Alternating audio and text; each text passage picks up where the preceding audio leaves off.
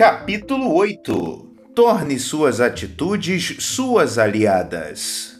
Você é capaz de ler pensamentos? Pois é mais fácil do que você imagina. Talvez você nunca tenha refletido sobre isso, mas diariamente você lê o pensamento dos outros e os outros leem o seu. Como conseguimos fazer isso? Automaticamente, estudando as atitudes. Uma antiga canção de Bing Crosby, famosa há alguns anos e que se intitulava You Don't Need to Know the Language to Say You Are in Love, trazia em seus versos simples todo um tratado de psicologia aplicada. Você não precisa falar para dizer que está apaixonado. Todos os que já se apaixonaram sabem disso. E você não precisa falar nada para dizer: gosto de você, pouco me importo com você, acho que você é importante, ou acho que você não vale nada, ou tenho inveja de você. Não precisa de palavras para dizer: gosto de meu trabalho, estou aborrecido, ou estou com fome. O homem fala sem precisar emitir sons. Nosso pensamento evidencia-se por nossas ações. As atitudes são espelhos da mente, refletem o pensamento. Você pode ler o pensamento do colega que está à mesa de trabalho. Observando suas expressões e suas maneiras, você será capaz de dizer como ele se sente em relação ao que está fazendo. Você pode ler o pensamento dos vendedores, dos estudantes, dos maridos, das esposas. Você não apenas pode, você lê. Os grandes artistas, os mais requisitados pelo cinema e pela televisão, num certo sentido, nada têm de artistas. Não representam seus papéis em vez disso, despojam-se das próprias identidades e de fato pensam e sentem como a personagem que estão interpretando. Conseguiram fazê-lo, do contrário, pareceriam falsos e se desvalorizariam. As atitudes fazem mais do que demonstrar o pensamento, elas também se impõem. Uma secretária faz mais do que representar uma função quando diz: Bom dia, senhor fabricante de sapatos. Com apenas seis palavras, ela diz: Gosto do senhor. É um prazer atendê-lo. Acho que o senhor é importante e gosto de meu trabalho. No entanto, uma outra secretária, empregando as mesmas palavras, estará lhe dizendo: O senhor me aborrece. Preferiria que não tivesse mandado me chamar. Abomino meu trabalho e não gosto de gente que me aborrece. Lemos as atitudes pelas expressões e pelo tom e inflexão da voz. Na longa história do homem, uma linguagem falada, mesmo remotamente parecida com a que usamos hoje, é uma invenção muito recente. Tão recente que, se nos referirmos ao grande relógio do tempo, podemos dizer que só hoje pela manhã ela foi criada por nós. Durante milhões e milhões de anos, o homem valeu-se apenas de gemidos, ruídos e grunhidos. Assim, durante milhões de anos, os homens se comunicaram entre si por meio das expressões faciais e sons, não palavras e comunicamos nossas atividades e nossos sentimentos para com os outros e para com as várias coisas pelo mesmo modo. Afora o contato corporal direto, as únicas maneiras que temos para nos comunicarmos com os bebês são os movimentos do corpo, as expressões faciais e os sons. E aquelas criaturinhas dispõem de uma estranha habilidade para discernir o que é falso. O professor Erwin H. Shell, um respeitado líder dos Estados Unidos, disse: É evidente que as realizações dependem de algo mais que facilidades e competência. Cheguei à conclusão de que esse elemento articulador, esse catalisador, se assim preferirem, pode ser definido numa única palavra: atitude. Quando assumimos a atitude correta, nossa capacidade alcança o um máximo de eficiência e, inevitavelmente, seguem-se os bons resultados. As atitudes fazem as diferenças. O vendedor com a atitude certa ultrapassa suas cotas. Os estudantes tiram notas ótimas. As atitudes corretas aplanam o caminho para tornar a vida matrimonial realmente feliz. As atitudes corretas lhe dão eficiência no trato com o público e lhe conferem a possibilidade de se tornar um líder. Fazem de você um vitorioso em todas as ocasiões. Cultive essas três atitudes, convertendo-as em aliadas para tudo o que você realizar. 1. Um, cultive a atitude de estar motivado. 2. Cultive a atitude de ser importante. 3. Cultive a atitude de, em primeiro lugar, servir bem. Agora, vejamos como conseguir isso. Há vários anos, quando estava no segundo ano da faculdade, inscrevi-me em um curso de História Americana. Lembro-me perfeitamente do curso, não porque tenha aprendido muita história, mas porque aprendi de modo incomum este princípio básico de viver com sucesso. Para motivar os outros, devemos primeiro motivarmos a nós mesmos. A turma de história era muito grande e o curso era ministrado num auditório em forma de anfiteatro. O professor, homem de meia idade, aparentemente muito bem educado, era, contudo, pateticamente entediante. Em vez de apresentar a história como um assunto vivo, fascinante, limitava-se a citar uma série de fatos mortos.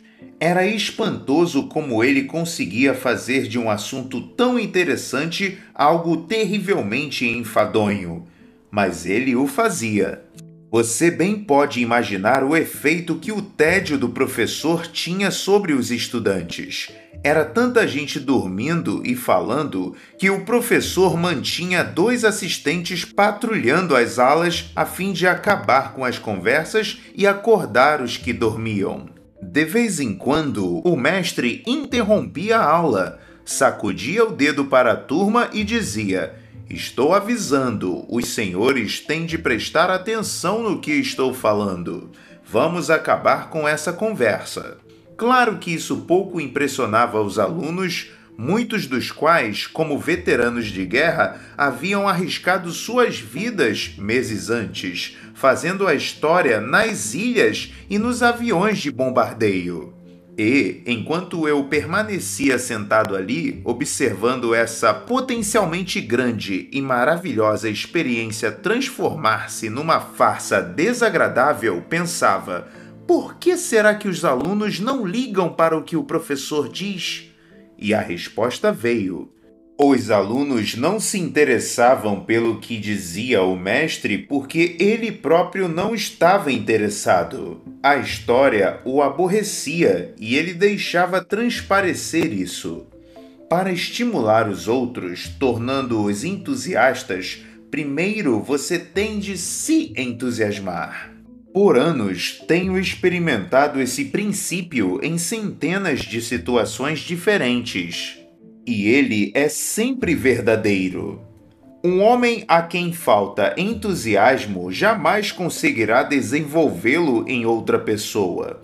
Mas alguém cheio de entusiasmo logo terá seguidores entusiastas.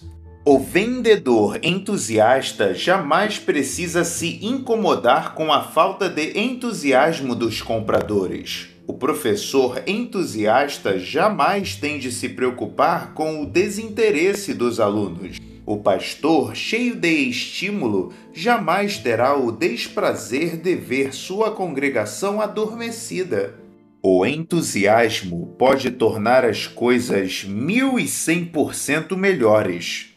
Há dois anos, os empregados de uma empresa que conheço doaram 94 dólares para a Cruz Vermelha. Este ano, os mesmos empregados com quase a mesma folha de pagamento, doaram quase 1.100 dólares, um aumento, portanto, de 1.100%. O vendedor que arrecadou os 94 dólares não tinha nenhum entusiasmo. Fazia comentários assim: Suponho que é uma organização muito digna. Nunca tive um contato direto com ela. É uma grande organização e coleta muito dinheiro dos ricos. Por isso acredito que se vocês não contribuírem, não fará muita diferença. Se você puder fazer uma doação, procure-me. Esse camarada nada fazia para que os outros auxiliassem a Cruz Vermelha. No outro ano, o responsável pela arrecadação foi muito diferente. Tinha entusiasmo, dava exemplos ao contar casos que mostravam como a Cruz Vermelha age quando há alguma calamidade.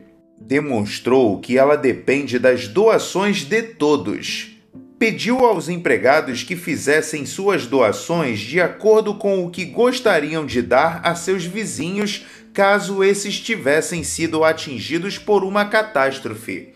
Dizia ele: Vejam o que a Cruz Vermelha tem feito. Notem que ele não implorava nem dizia quanto em dólares se esperava que cada um doasse nada mais fazia do que mostrar entusiasmo pela importância da Cruz Vermelha. O sucesso que conseguiu foi obtido naturalmente. Pense um instante num clube ou organização cívica que você saiba que está se desfazendo. Tudo indica que lhe falta apenas entusiasmo para que ressuscite. Os resultados são proporcionais ao entusiasmo aplicado. O entusiasmo consiste simplesmente na frase: Isso é incrível! Veja por quê. Eis um processo de três etapas que o ajudará a desenvolver o poder do entusiasmo. Primeiro, aprofunde-se no assunto. Faça esse pequeno teste. Pense em duas coisas que lhe despertem pouco ou nenhum interesse. Talvez livros, certos tipos de música, um esporte depois se pergunte mentalmente: o que eu conheço realmente sobre essas coisas? As probabilidades são de 100 contra 1 para que você responda: não muito. Confesso que durante muitos anos tive um absoluto desinteresse pela arte moderna. E até que um amigo meu, que conhece e adora a arte moderna, me explicou seu significado, para mim, ela não passava de um punhado de borrões e linhas mal aplicadas. De fato, agora que penetrei em seu conhecimento, acho-a fascinante. Esse exercício fornece uma das chaves importantes na construção do entusiasmo. Para obtê-lo, procure aprender mais sobre o que não lhe desperta interesse. É muitíssimo provável que você não tenha nenhum entusiasmo pelas abelhas. No entanto, se você estudá-las, descobrirá o bem que fazem, as relações que mantêm entre si, como se reproduzem, onde passam o inverno. Se você souber tudo o que puder sobre as abelhas, acabará interessando-se por elas. Para demonstrar aos alunos em treinamento como pode ser criado o entusiasmo através da técnica de aprofundar-se no assunto, tomo como exemplo uma estufa para plantas. De modo aparentemente casual, pergunto ao grupo: algum de vocês está interessado na fabricação e venda de estufas? Jamais recebi uma resposta afirmativa. Passo, então, a tecer algumas considerações sobre as estufas. Lembro-me, à medida que o padrão de vida sobe, as pessoas se interessam mais por supérfluos. Sugiro o quanto gostaria uma dona de casa abastada de cultivar suas próprias orquídeas e suas flores de laranjeira. Mostro que se dezenas de milhares de famílias podem se dar ao luxo de terem piscinas particulares, milhões poderiam ter estufas, pois essas são relativamente baratas. Demonstro que, se for possível vender uma estufa de 600 dólares a apenas uma família em cada 50, faremos 600 milhões de dólares com a fabricação de estufas. E talvez uma indústria de 250 milhões de dólares com o fornecimento de plantas e sementes. A única dificuldade desse exercício é que o grupo, dez minutos antes, completamente frio no que dizia respeito às estufas, fica tão entusiasmado que não quer passar a outro assunto. Use a técnica de aprofundar-se no assunto para desenvolver o entusiasmo por uma outra pessoa. Procure saber tudo o que puder a respeito dela, o que faz, qual é sua família, seu passado, suas ideias e suas ambições, e verá que seu interesse e entusiasmo por ela crescerão. Continue a escutá-la e com certeza descobrirá interesses comuns. Aprofunde-se mais ainda e, por fim, verá que se trata de uma pessoa fascinante. A técnica também funciona quando se deseja desenvolver entusiasmo por lugares novos. Há alguns anos, uns amigos meus resolveram se mudar de Detroit para uma pequena cidade do interior da Flórida. Venderam a casa que possuíam, fecharam o negócio que mantinham, disseram adeus aos amigos e partiram. Seis semanas mais tarde, estavam de volta a Detroit. A razão de tal procedimento nada tinha a ver com questões de emprego, conforme eles próprios declararam. Apenas não aguentamos viver numa cidade pequena. Além disso, todos os nossos amigos estão em Detroit. Nada mais tínhamos a fazer senão voltar.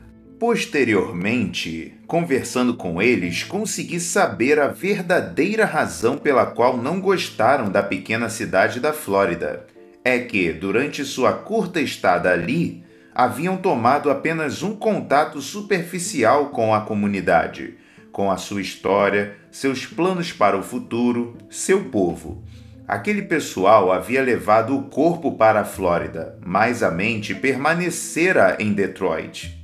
Tenho conversado com dezenas de executivos, vendedores e engenheiros que criaram dificuldades às suas carreiras porque suas empresas quiseram transferi-los para locais onde eles não desejavam ir. Longe de mim a ideia de me mudar para Chicago, ou São Francisco, Atlanta, Nova York ou Miami. É uma observação que se ouve várias vezes por dia. Há um modo de se criar entusiasmo por uma nova localidade. Procure simplesmente conhecê-la a fundo. Aprenda tudo o que puder sobre ela Misture-se com o povo. Pense e sinta como um cidadão da comunidade, desde o primeiro dia em que estiver nela. Faça isso que ficará entusiasmado com seu novo ambiente.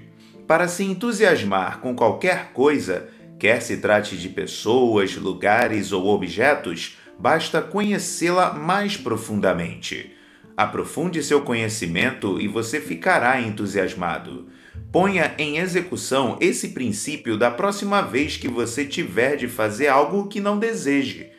Ponha-o em execução da próxima vez que começar a ficar aborrecido. Quanto mais você penetrar um assunto, mais interesse extrairá dele. Segundo, ponha vida em tudo que você fizer. O entusiasmo ou a falta dele evidencia-se em tudo que você faz ou diz. Ponha vida no cumprimento que dirigir a alguém. Quando você der um aperto de mão, aperte de verdade. Faça com que ele diga: Muito prazer em conhecê-lo. É uma satisfação vê-lo de novo. Um aperto de mão flácido, mole, é pior do que nenhum. Faz com que os outros pensem: esse tipo está mais morto do que vivo. Procure uma pessoa que tenha obtido sucesso na vida e que lhe dê um aperto de mão dessa espécie. Vai levar muito tempo para encontrá-la. Dê vida a seus sorrisos. Sorria com os olhos. Ninguém gosta de um sorriso forçado. Quando você sorrir, sorria de fato. Deixe que apareçam alguns dentes, mesmo que eles não sejam atraentes, porque isso é muito importante.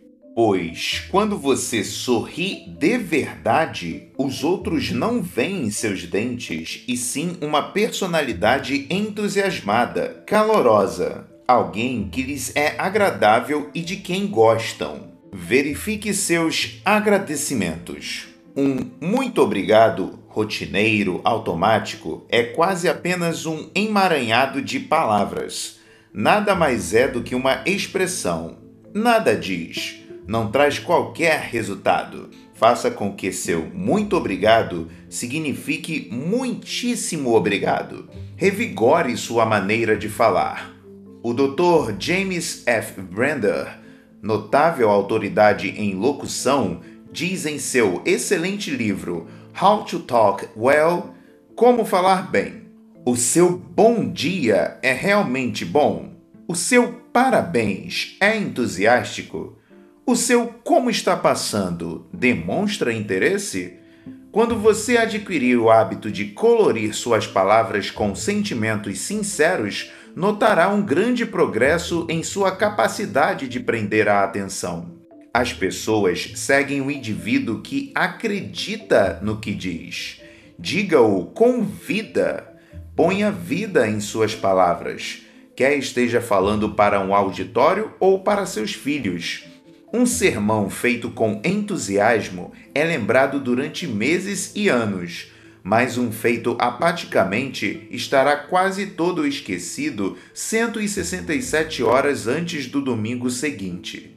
E quando você põe vida no que fala, automaticamente põe mais vida em si próprio. Experimente agora mesmo. Diga em voz alta, com força e vigor: Hoje sinto-me ótimo. E então? Não se sente de fato melhor do que antes de dizê-lo? Seja sempre vivaz. Proceda de modo que tudo o que você faça ou fale, diga para os outros: aquele camarada é vivaz. Ele sabe o que diz. Ele vai longe. Terceiro, propague boas notícias. Já nos ocorreram, a mim e a você, situações em que alguém chega e explode. Trago boas notícias. Imediatamente essa pessoa polariza 100% da atenção de todos que estão presentes. As boas novas fazem mais do que atrair a atenção, agradam, entusiasmam, chegam até a provocar uma boa digestão. Não se deixe enganar só porque há mais propagadores de más notícias do que de boas. Jamais alguém fez uma amizade, ganhou dinheiro ou realizou alguma coisa anunciando mais notícias. Transmita boas notícias para a sua família. Conte-lhe tudo de bom que ocorreu hoje. Relembre as coisas agradáveis e divertidas que lhe ocorreram e sepulte as desagradáveis. Espalhe boas novidades, esqueça-se das ruins, que nada mais fazem do que aborrecer sua família, deixando-o a nervosa. Traga diariamente para casa um pouco de sol. Já reparou como as crianças raramente se queixam das condições do tempo? Suportam muito bem o calor até que o pessimismo se torne um hábito e as ensine a tomar conhecimento das temperaturas desagradáveis. Habitue-se a falar sempre bem do tempo, seja ele qual for. Queixando-se do tempo, você fica ainda mais abatido e comunica esse abatimento aos outros. Espalhe boas novas sobre você mesmo, seja do tipo eu me sinto ótimo. Basta que você diga eu me sinto ótimo em todas as oportunidades e se sentirá realmente muito melhor. Do mesmo modo, se você disser sinto-me mal, muito mal, se sentirá pior ainda. A maneira pela qual nos sentimos é, em grande parte, determinada pela maneira como pensamos. Lembre-se também de que os outros gostam de cercar-se de pessoas vivas e entusiastas. Ter à volta gente que vive se queixando, gente semi-morta, é muito desagradável. Transmita boas notícias aos que trabalham com você. Encoraje-os e aproveite todas as oportunidades para cumprimentá-los. Fale-lhes das coisas positivas que a empresa está realizando. Escute seus problemas. Seja útil, estimule os outros e obtenha o apoio deles. Felicite-os pelo trabalho que estão fazendo.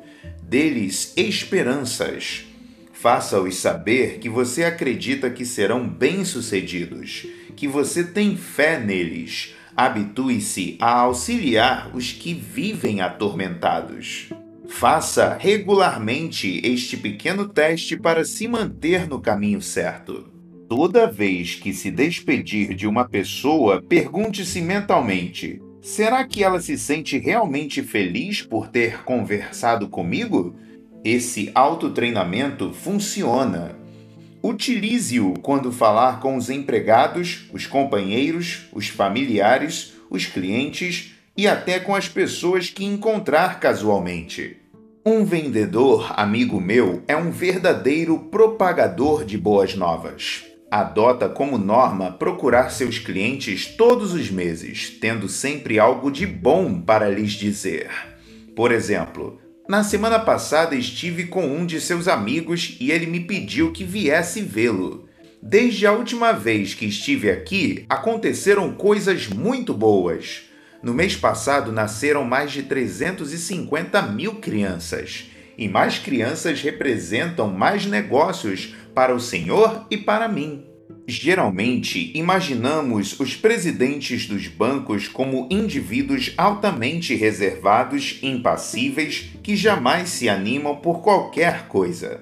Pelo menos um deles não é assim. Sua maneira favorita de atender ao telefone é: Bom dia, o mundo está maravilhoso. Está precisando de dinheiro? Será isso impróprio para um banqueiro? Alguns podem achar que sim mas deixe-me dizer que o banqueiro que usa essa saudação é Mills Lane Jr., presidente do Citizens and Southern Bank. Boas novas sempre dão bons resultados. Irradias. O presidente de uma fábrica de escovas que visitei recentemente tinha sobre sua mesa, em um lugar bem visível e virada para o visitante, essa máxima: Diga-me algo de bom ou não me diga nada. Dei-lhe os parabéns, dizendo que achava aquilo um meio inteligente de incitar os outros a serem otimistas.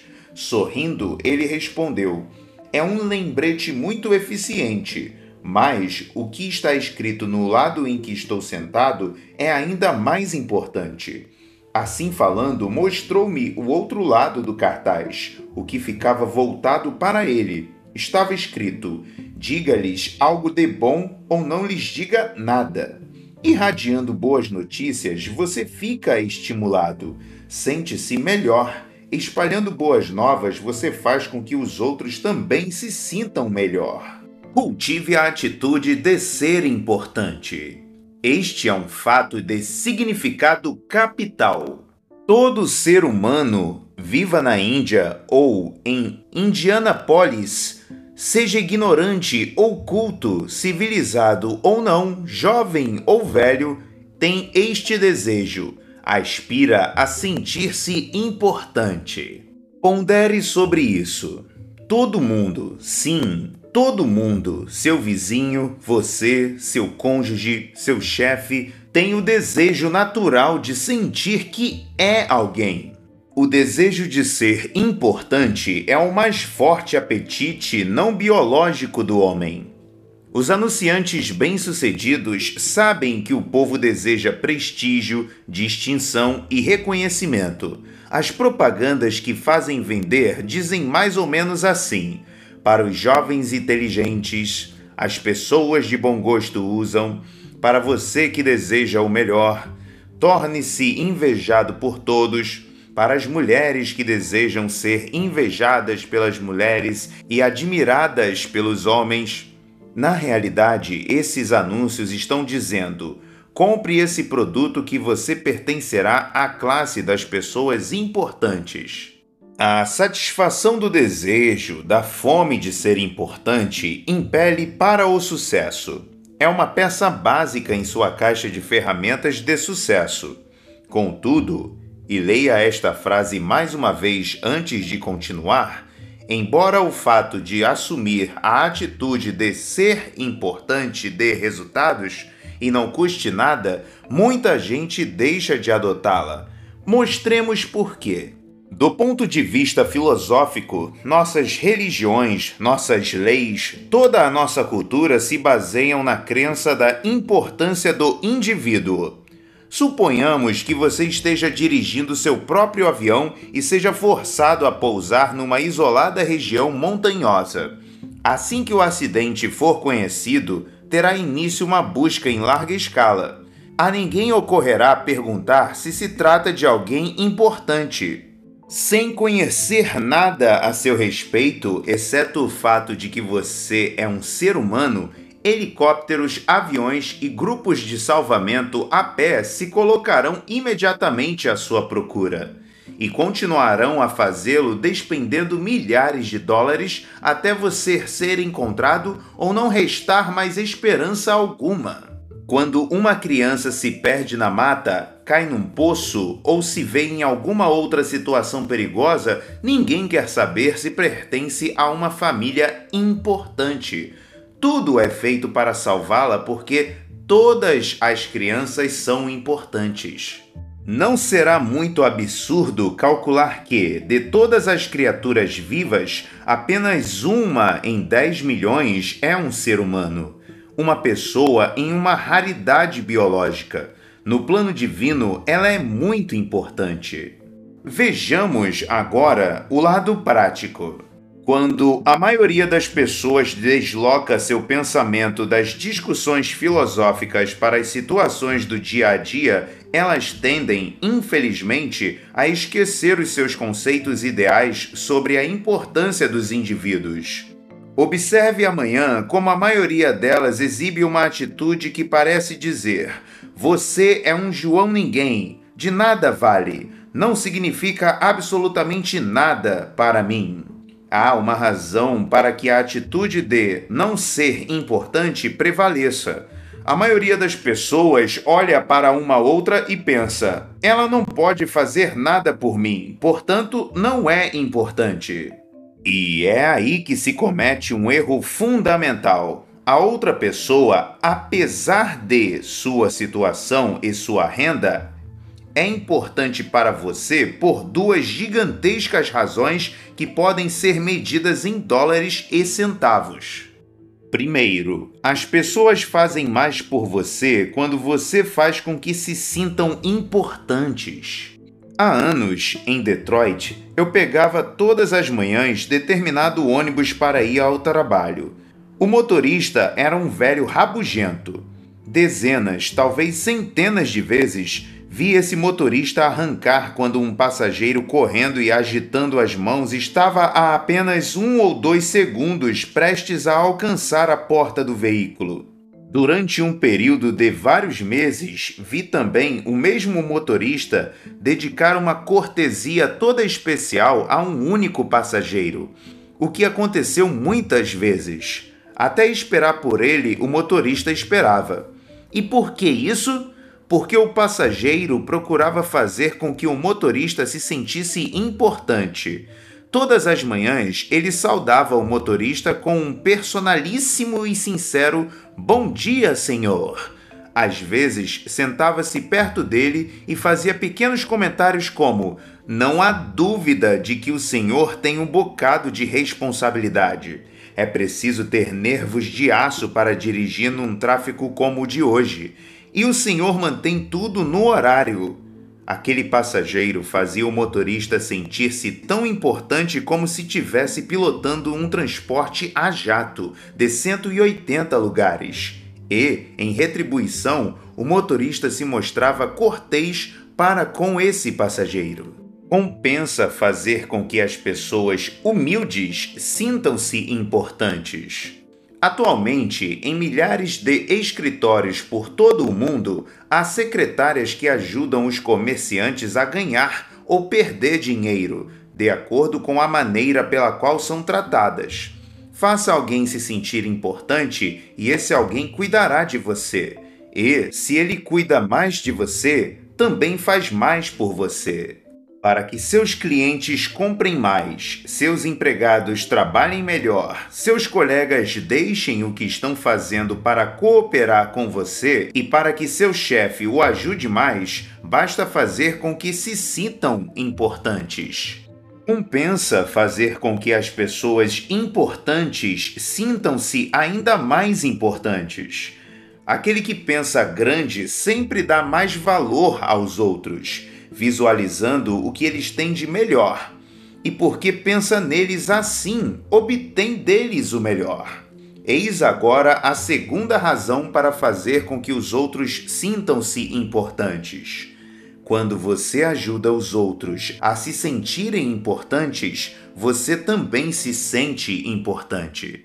A ascensorista de um dos elevadores que usei durante vários meses tinha a aparência de uma criatura completamente insignificante.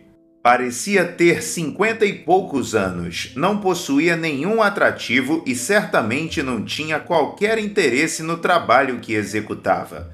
Era evidente que seu desejo de ser importante estava completamente insatisfeito. Era uma entre milhões de pessoas que passam meses sem ter um motivo para acreditar que alguém repare nelas e se importe com elas. Uma manhã, notei que ela havia ajeitado o cabelo. Era, evidentemente, coisa feita em casa. Tinha sido cortado e conferia-lhe uma aparência melhor. Então eu lhe disse: Senhora S., observe que eu havia aprendido o nome dela. Gostei de seu cabelo, está realmente bonito. Ela enrubesceu, murmurou um muito obrigada e quase se enganou na parada seguinte. Gostou do elogio. Na manhã seguinte, escute e segure-se. Quando entrei no elevador, ouvi: Bom dia, Dr. Schwartz. Anteriormente, jamais eu havia ouvido essa ascensorista se dirigir a alguém pelo nome. E, durante todo o tempo em que mantive meu escritório naquele edifício, nunca mais a ouvi chamar pelo nome outra pessoa que não eu. Tinha conseguido fazer com que se sentisse importante. Havia-a elogiado com sinceridade e havia me dirigido a ela pelo nome tinha feito com que ela se julgasse importante. Agora ela retribuía, fazendo com que me sentisse importante também. Não nos enganemos. Quem não possui um profundo sentimento de autoimportância está destinado à mediocridade. Esse ponto deve ser levado para casa muitas vezes.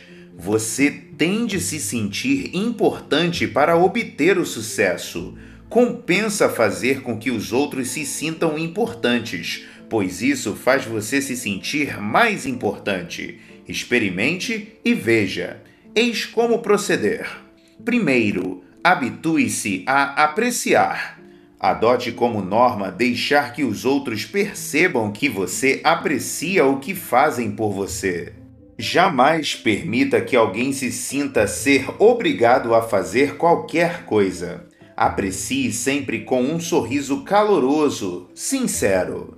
O sorriso faz com que o outro perceba que você reparou nele e que o olha com simpatia. Faça sua apreciação deixando os outros saberem que você depende deles. Uma observação séria do tipo: Jim, não sei o que faríamos sem você, confere aos outros o sentimento de que são necessários e, quando eles sentem-se assim, trabalham muito melhor. Faça suas apreciações com cumprimentos cheios de personalidade e honestidade. Tenha dois ou vinte, nove ou noventa anos de idade, todo mundo gosta de ser cumprimentado e elogiado. Deseja ter a certeza de que está realizando um bom trabalho, que é importante.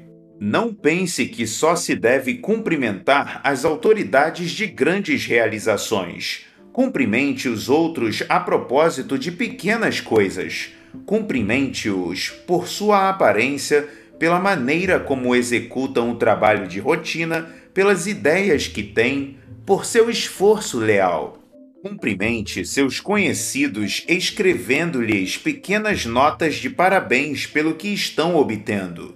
Telefone especialmente para cumprimentá-los ou faça uma viagem especialmente para visitá-los. Não desperdice tempo ou energia mental procurando classificar as pessoas como muito importantes, importantes e sem importância. Não faça exceções Qualquer pessoa, seja o lixeiro ou o vice-presidente da companhia, é igualmente importante para você. Quando se dá a alguém um tratamento de segunda classe, jamais se obtém um resultado de primeira. Segundo, habitue-se a chamar as pessoas por seus nomes. Todos os anos, espertos fabricantes vendem mais pastas, lápis, Bíblias e centenas de outros artigos adotando o expediente de colocar o nome do comprador no produto. Todo mundo gosta de ser chamado pelo nome. Isso causa uma espécie de motivação. Lembre-se especialmente de duas coisas. Pronuncie corretamente o nome dos outros. Quando você pronuncia errado o nome de uma pessoa, dá a ela a impressão de que a considera sem importância. E outro lembrete especial: ao se dirigir a uma pessoa com a qual não se tem intimidade, dê-lhe o tratamento apropriado, senhorita, senhor ou senhora. Até o boy prefere ser chamado de Senhor Jones do que apenas Jones. Proceda do mesmo modo para com seu assistente e para com as pessoas de todos os níveis. Esses pequenos títulos auxiliam tremendamente as pessoas a se sentirem importantes. Terceiro, não se apodere da glória, em vez disso, invista nela. Recentemente fui convidado para assistir a uma convenção de vendedores. Depois do jantar, o vice-presidente encarregado do departamento de vendas da empresa fez a entrega dos prêmios aos gerentes dos dois distritos cujas vendas haviam alcançado os melhores recordes no ano que terminava. Em seguida, o vice-presidente pediu aos dois premiados que falassem durante 15 minutos, explicando como haviam conseguido um resultado tão brilhante o primeiro gerente distrital, que, segundo eu soube mais tarde, estava no cargo há somente três meses e, portanto, era apenas parcialmente responsável pelos recordes alcançados por seu grupo, levantou-se e relatou como conseguira aquilo. Deu a impressão de que seu esforço, e nada mais do que isso, era o responsável pelo aumento das vendas. Todo o seu discurso caracterizou-se por expressões do tipo: quando eu assumi o posto, eu fiz isso e aquilo. As coisas estavam confusas, mas eu resolvi tudo. Não foi fácil, mas eu tomei o pulso da situação e não permiti que tudo corresse como antes. À medida que ele falava, eu via crescer o ressentimento no rosto de seus auxiliares eles eram ignorados pelo amor à glória pessoal do gerente distrital. O trabalho árduo por eles realizado e que era o responsável pelo aumento das vendas foi completamente ignorado. Então, o segundo gerente distrital levantou-se para fazer seu curto discurso. Ao contrário de seu antecessor, esse homem usou uma técnica completamente diversa. Em primeiro lugar, explicou que a razão do sucesso de sua organização residia no cordial esforço de seus vendedores. Depois, pediu a cada um deles que se levantasse e dirigiu-lhes um agradecimento individual pelo trabalho realizado. Veja a diferença. O primeiro cobriu-se inteiramente com os elogios do vice-presidente. Assim procedendo, ofendeu seu próprio pessoal. Seus auxiliares ficaram desmoralizados. O segundo passou os louvores a seus vendedores, sabendo que assim seria muito melhor. Esse homem sabia que os elogios, da mesma forma que o dinheiro, podem ser investidos para gerar dividendos. Sabia que, passando o critério a seus homens, eles iriam se esforçar ainda mais no ano seguinte. Lembre-se de que o elogio é uma força. Empregue os louvores que recebe de seus superiores. Passe-os a seus subordinados, que se sentirão estimulados a realizar mais e melhor. Procedendo assim, eles ficam sabendo que você os aprecia sinceramente.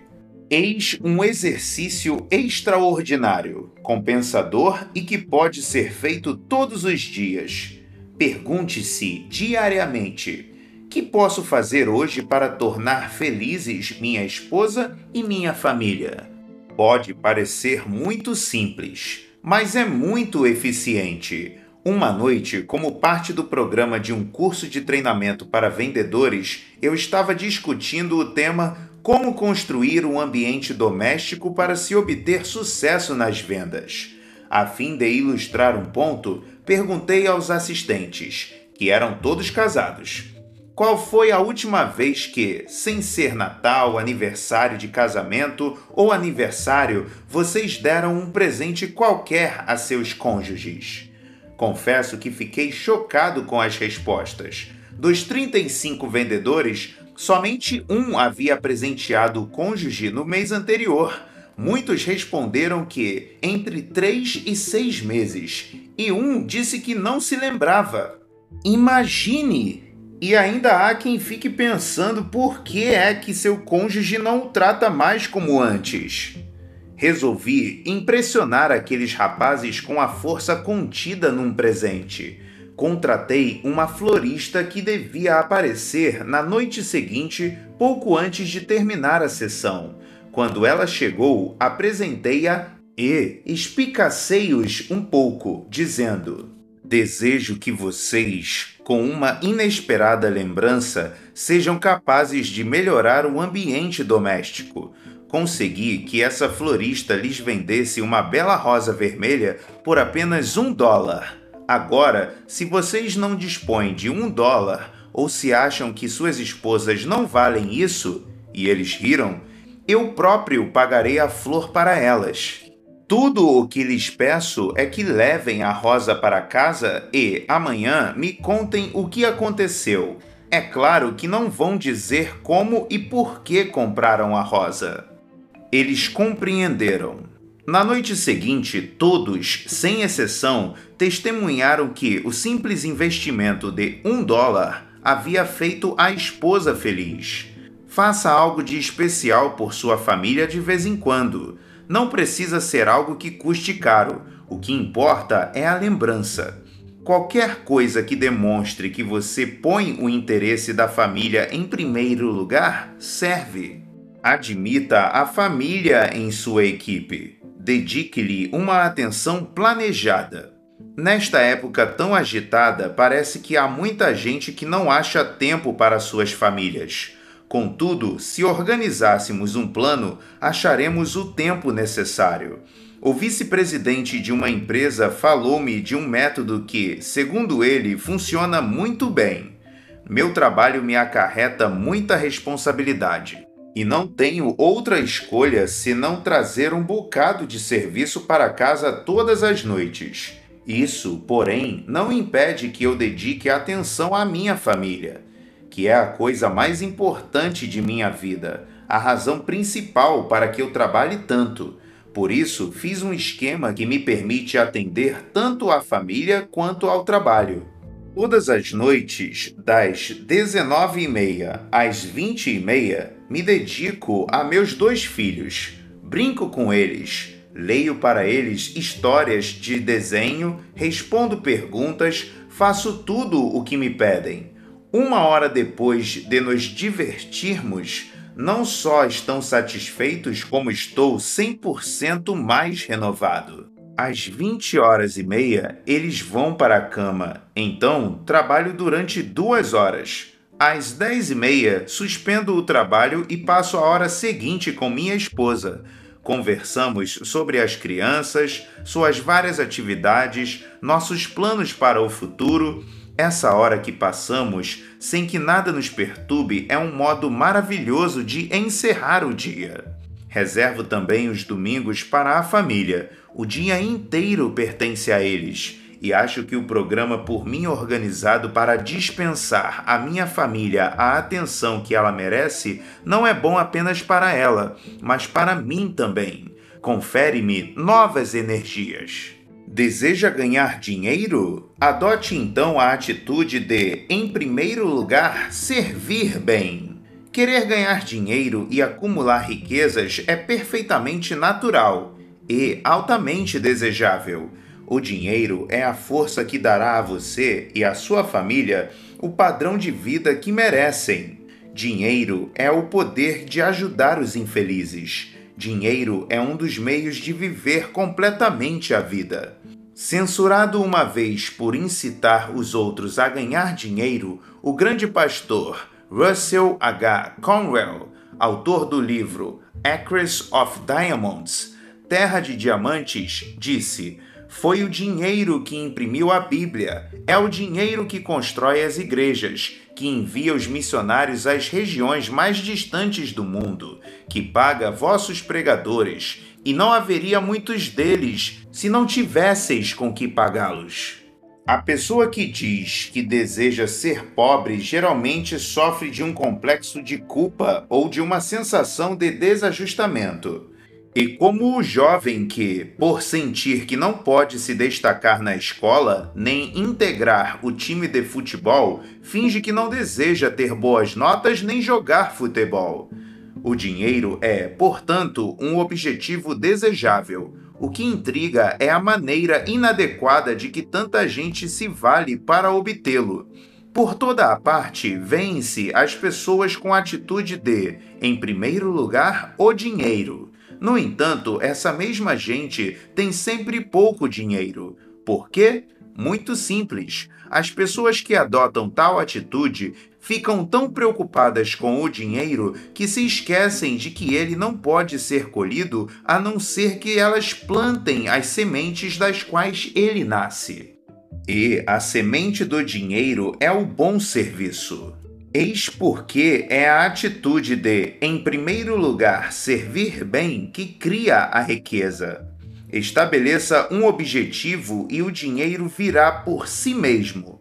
Numa tarde de verão, quando dirigia meu carro em Cincinnati, tive de abastecê-lo. Parei num posto de aparência comum, mas extraordinariamente cheio. Quatro minutos depois, eu já sabia por que esse posto era tão popular. Depois de encher o tanque, examinar o motor e limpar o para-brisa por fora, o frentista se aproximou e disse: Com licença, cavaleiro. O ar do dia de hoje está com muita poeira. Deixe que eu limpe seu para-brisa pelo lado de dentro. Rápida e eficientemente, ele executou o trabalho de limpar o para-brisa, um serviço que apenas um empregado em 100 seria capaz de se lembrar de fazer. Esse pequeno serviço fez com que minha visibilidade noturna aumentasse. E como? De modo que eu me lembrasse daquele posto. Aconteceu que, nos três meses seguintes, eu fiz mais oito viagens a Cincinnati e, em todas elas, parei naquele posto e, em cada uma das vezes, recebia um serviço superior ao que esperava obter.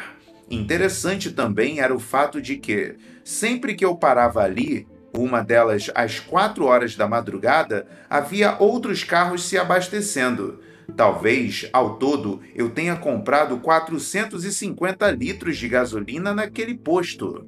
Da primeira vez que parei ali, o rapaz que me atendeu poderia ter pensado: esse cara é de outro estado, é muito pouco provável que volte aqui.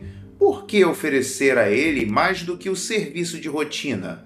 Não passa de um cliente esporádico. No entanto, ele não raciocinou assim, e eis porque todos ali estavam ocupados em bombear gasolina enquanto outros postos se achavam quase desertos se a gasolina vendida era melhor ou pior do que as de outras marcas, não reparei. e o preço era o de concorrência. A diferença estava no serviço prestado e era evidente que este dava lucros. Quando o frentista, na minha primeira visita, limpou meu para-brisa por dentro, plantou a semente do dinheiro. Ponha o serviço em primeiro lugar e o dinheiro virá como consequência. Essa atitude compensa em qualquer situação. Num de meus primeiros empregos, trabalhei com um jovem a quem chamarei FH. FH era como a maioria das pessoas que você conhece. Estava mais preocupado com a necessidade de ganhar dinheiro do que os meios de obtê-lo. Todas as semanas, FH passava horas e horas na empresa, fazendo cálculos sobre seu orçamento individual. O principal tema de sua conversa era: Sou o indivíduo mais mal pago aqui. Vou lhe dizer por quê. FH tinha o hábito, aliás, não muito raro, de dizer: Esta empresa é grande, está fazendo milhões paga enormes salários a uma porção de gente, portanto, devia me pagar mais também. Várias vezes, por ocasião de aumentos de salários, FH não havia sido contemplado. Finalmente, um dia decidiu que era chegada a hora de pedir mais dinheiro. Trinta minutos depois, FH achava-se todo irritado.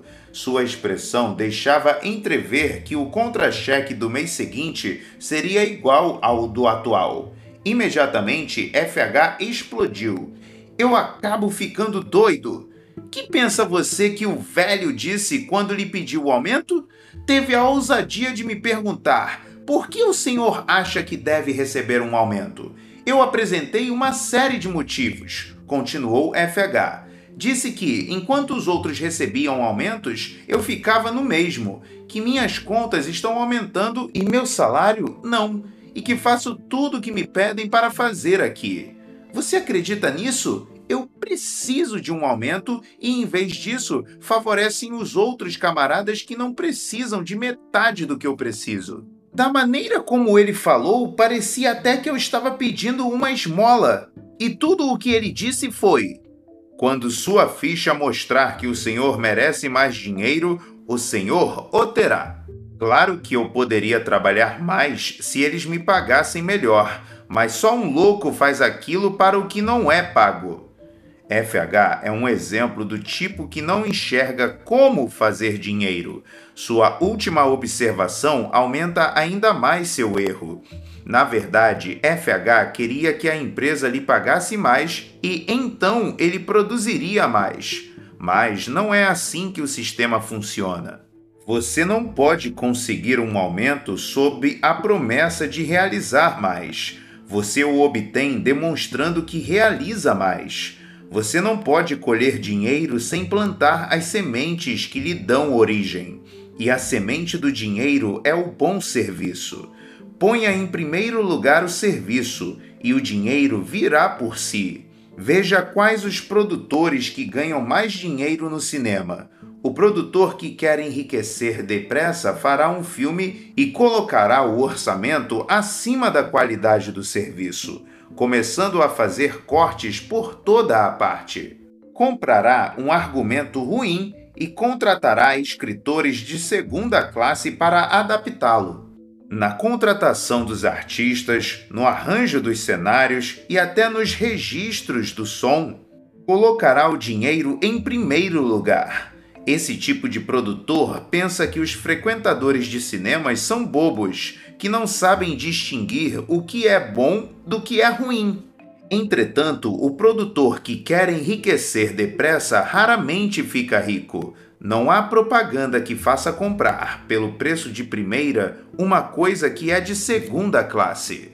O produtor que obtém os maiores lucros dos filmes coloca a qualidade acima do dinheiro. Em vez de tapear os frequentadores, faz o possível para oferecer mais e melhor do que eles esperam. Resultado: o público gosta do filme, fala sobre ele, o filme consegue boas críticas e dá dinheiro. Mais uma vez, ponha o bom serviço em primeiro lugar e o dinheiro virá como consequência. A garçonete que se concentra em servir o melhor possível não precisa se preocupar com as gorjetas, elas virão. Mas a outra, que passa sem se importar com as xícaras de café vazias, por que as encher de novo? Essa turma não parece do tipo que dá gorjeta. Não receberá nada. A secretária que resolve fazer com que as cartas tenham melhor aparência do que o patrão espera está promovendo o aumento de seus futuros pagamentos. Mas a que raciocina: por que me incomodar com essas manchinhas? Que mais esperam eles que eu faça por um salário baixo como o meu? Essa ficará empacada no baixo salário. O vendedor que dá tudo o que pode em um negócio não precisa ter receio de perdê-lo. Eis a seguir uma regra simples, embora poderosa, que o ajudará a adotar a atitude de, em primeiro lugar, servir bem. Dê sempre ao público mais do que ele espera obter. Cada pequenina coisa extra que você faz pelos outros é uma semente de dinheiro. O oferecimento de trabalhar até mais tarde para tirar o departamento de uma dificuldade é uma semente de dinheiro. A prestação de um serviço extraordinário aos clientes é uma semente de dinheiro, porque faz com que eles voltem. A sugestão de uma ideia para aumentar a eficiência é uma semente de dinheiro. As sementes de dinheiro naturalmente dão dinheiro plante serviço e colha dinheiro. Dedique diariamente um pouco do seu tempo procurando responder a essa pergunta: Como posso fazer mais do que esperam de mim? Depois, coloque em prática as respostas. Ponha em primeiro lugar o serviço, que o dinheiro virá como consequência. Recapitulemos rapidamente as atitudes que o impelirão para o sucesso. 1. Cultive a atitude de estou motivado. Os resultados virão na proporção do entusiasmo empregado. Eis três sugestões para que você crie motivação. 1.1 Aprofunde-se cada vez mais no conhecimento do assunto. Quando você se achar desinteressado em algo, procure aprender mais a seu respeito. Isso desencadeia o entusiasmo. 1.2 Ponha a vida em tudo o que lhe diz respeito, em seu sorriso, em seu aperto de mão e até em seu modo de falar. Haja de maneira vivaz. 1.3 Irradie boas notícias. Jamais alguém realizou algo de positivo ao som de más notícias. 2. Desenvolva a atitude de ser importante. As pessoas realizam muito mais por você quando você faz com que se sintam importantes. Lembre-se de fazer sempre o seguinte: 2.1 Aproveite todas as oportunidades para mostrar que apreciou o que foi realizado. Faça com que os outros sintam-se importantes. 2.2 Dirija-se aos outros chamando-os pelo nome. 3. Cultive a atitude de, em primeiro lugar, servir bem e veja como o dinheiro aparece como consequência. Adote como norma para tudo o que você fizer dar aos outros mais do que eles esperam de você.